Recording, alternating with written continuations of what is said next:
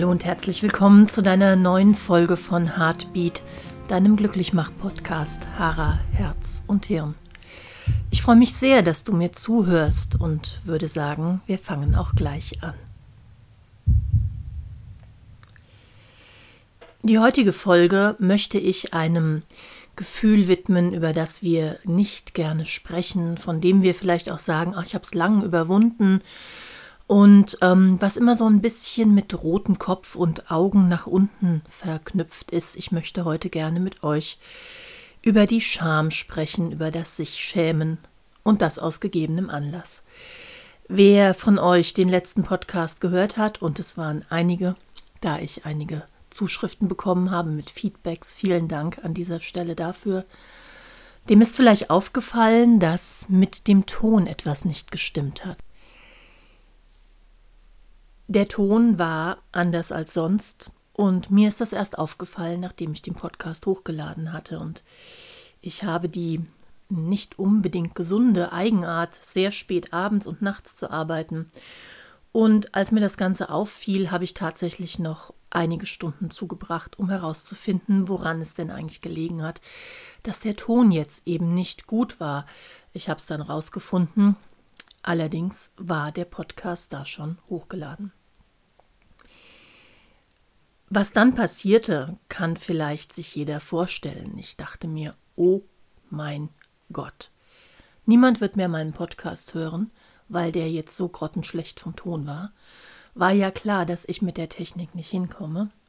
Und wie kann ich mir eigentlich einbilden, dass ich einen Podcast hinbekomme?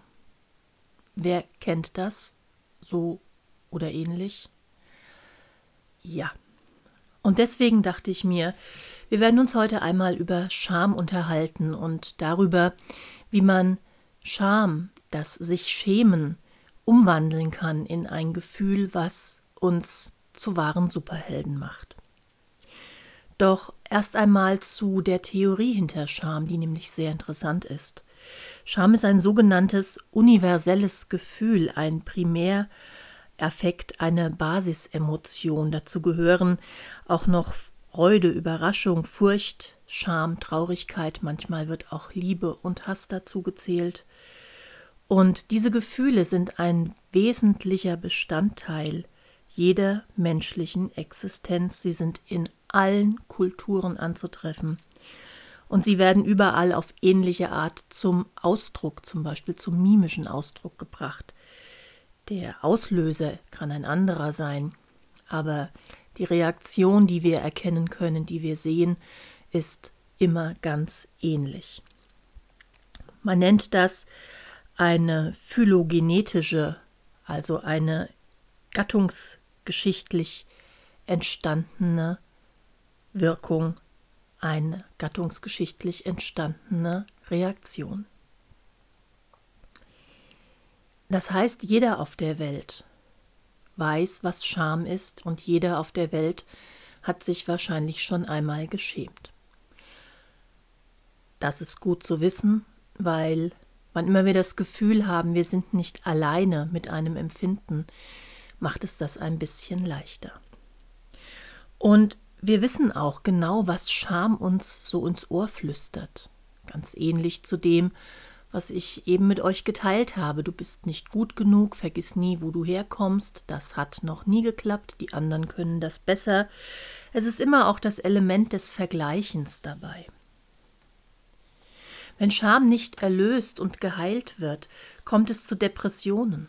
Es kommt zu autoaggressiven Handlungen oder auch zu Aggression anderen Menschen gegenüber und zu Störungen, wie zum Beispiel Essstörungen. Es gibt einen großen Unterschied zwischen Scham und Schuld. Wenn wir uns schämen, sagen wir, ich bin der Fehler. Wenn wir uns schuldig fühlen, sagen wir, ich machte einen Fehler. Und das zeigt schon, Scham bremst uns aus. Scham gibt uns keinen Impuls, sondern es ist einfach nur ein ganz großer Bremsklotz, der dir vor die Füße geworfen wird. Scham bremst uns so sehr aus, dass Dinge, die wir uns vornehmen, Dinge, die wir planen, Dinge, die wir gerne tun möchten, nach außen gehen mit dem, was wir mitzuteilen haben, uns zeigen mit dem, was wir zu geben haben, das wird ausgebremst. Und Scham führt dazu, dass du dir sagst, das mache ich, wenn ich perfekt bin oder das mache ich, wenn ich noch besser bin oder das mache ich, wenn ich mich unverwundbar stark fühle. Und hier möchte ich gerne mal zu Theodore Roosevelt kommen mit seiner sogenannten Arena Speech. Und ich werde euch eine Zusammenfassung dieser Rede geben. Es ging nämlich in dieser Rede um Daring Greatly, also etwas mit offenem Herzen, mit mutigem Herzen wagen. Und Theodore Roosevelt gibt in dieser Rede eins zu bedenken. Er sagt, es sind immer Menschen, die am Rande einer Arena sitzen und zuschauen, und es sind die Menschen, die in der Arena stehen und die sich dort wirklich einer Gefahr aussetzen, die risikobereit sind, die den Mut haben zu scheitern, verletzt zu werden, einen richtigen Arschtritt zu bekommen und es trotzdem tun. Und das sind die, die zählen, die Menschen, die trotz Angst und trotz dem Gefühl, oh mein Gott, hoffentlich geht das gut und Lampenfieber und aufgeregt sein und den falschen Knopf am Podcast drücken, trotzdem in die Arena gehen. Und das Gegenmittel für Scham, das was mir auch geholfen hat letzte Woche, ist Empathie. Nachdem ich gehört hatte, dass ich mich anhöre wie in der Gießkanne sitzend, war ich am Boden zerstört und dachte, du lieber Gott.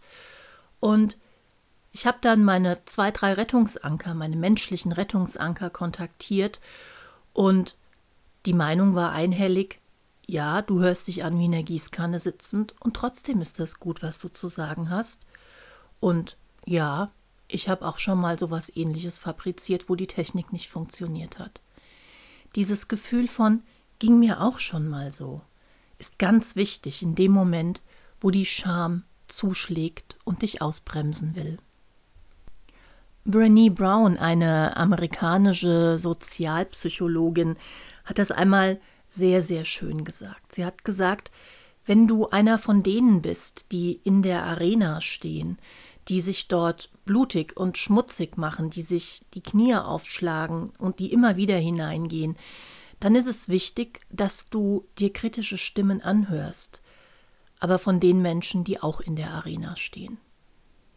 Und die, die auf den billigen Plätzen sitzend dir irgendeine Kritik zurufen, kannst du getrost vergessen, lächeln, winken und weitergehen. Was sie auch sagte ist, wenn du dich dazu entschieden hast, in die Arena zu gehen, wenn du dich dazu entschieden hast, Mut zu zeigen, Verletzlichkeit zu zeigen, das Risiko einzugehen, ja, vielleicht kriege ich tatsächlich jetzt ein paar übergebraten, aber ich probiere es trotzdem.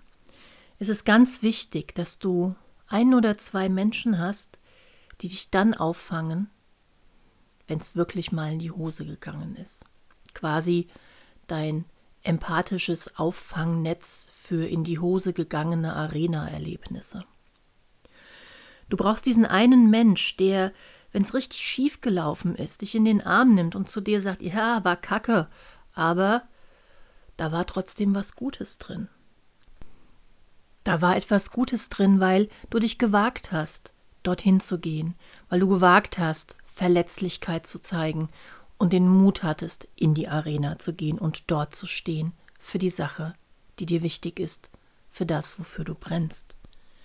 Du brauchst die Menschen, die sich ihr T-Shirt von dir einmal nass weinen lassen, die dir dann die Nase schneuzen, dir auf die Schulter klopfen und dir den kleinen Schubs geben und sagen, okay, versuch's nochmal.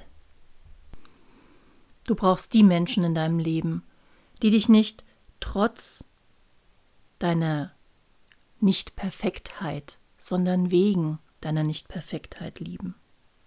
Du brauchst die Menschen, die dich immer wieder daran erinnern, dass deine Verletzlichkeit, die du zeigst, wenn du wirklich etwas mutig angehst, wenn du dich zeigst, wenn du für Dinge einstehst, die dir wichtig sind, wenn du riskierst, dass es schief geht. Diese Verletzlichkeit ist der Geburtsort von Kreativität, von Innovation und von großem Wandel. Wenn dich also das nächste Mal die Scham übermannt, dann versuch nicht alleine dadurch zu kommen. Such dir empathischen Beistand. Such dir denjenigen, bei dem du dich ausweinen kannst. Und der dann verständnisvoll sagt, ja, kenne ich.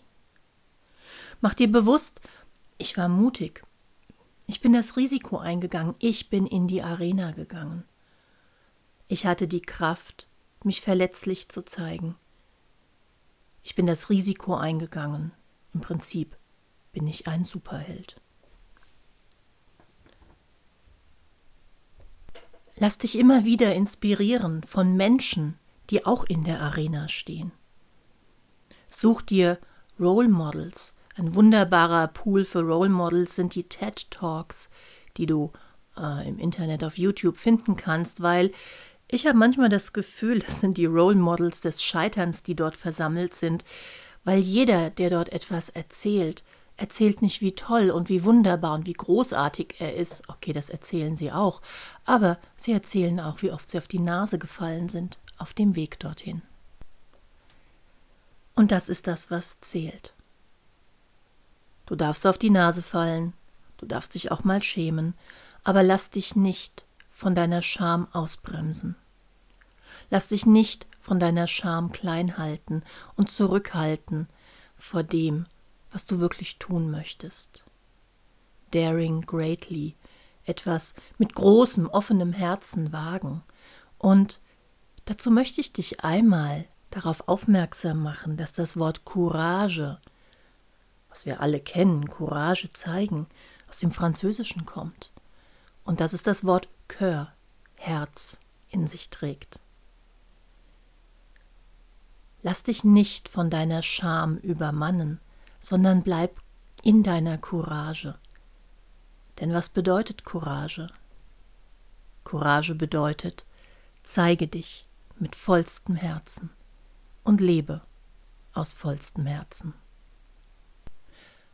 Und deswegen ist es keine leere Phrase, wenn ich sehr oft mit dem Satz achte auf dein gutes Herz ende, weil Dein Herz ist der Sitz deiner Courage. Also achte auf dein gutes Herz und viel Spaß beim Daring Greatly.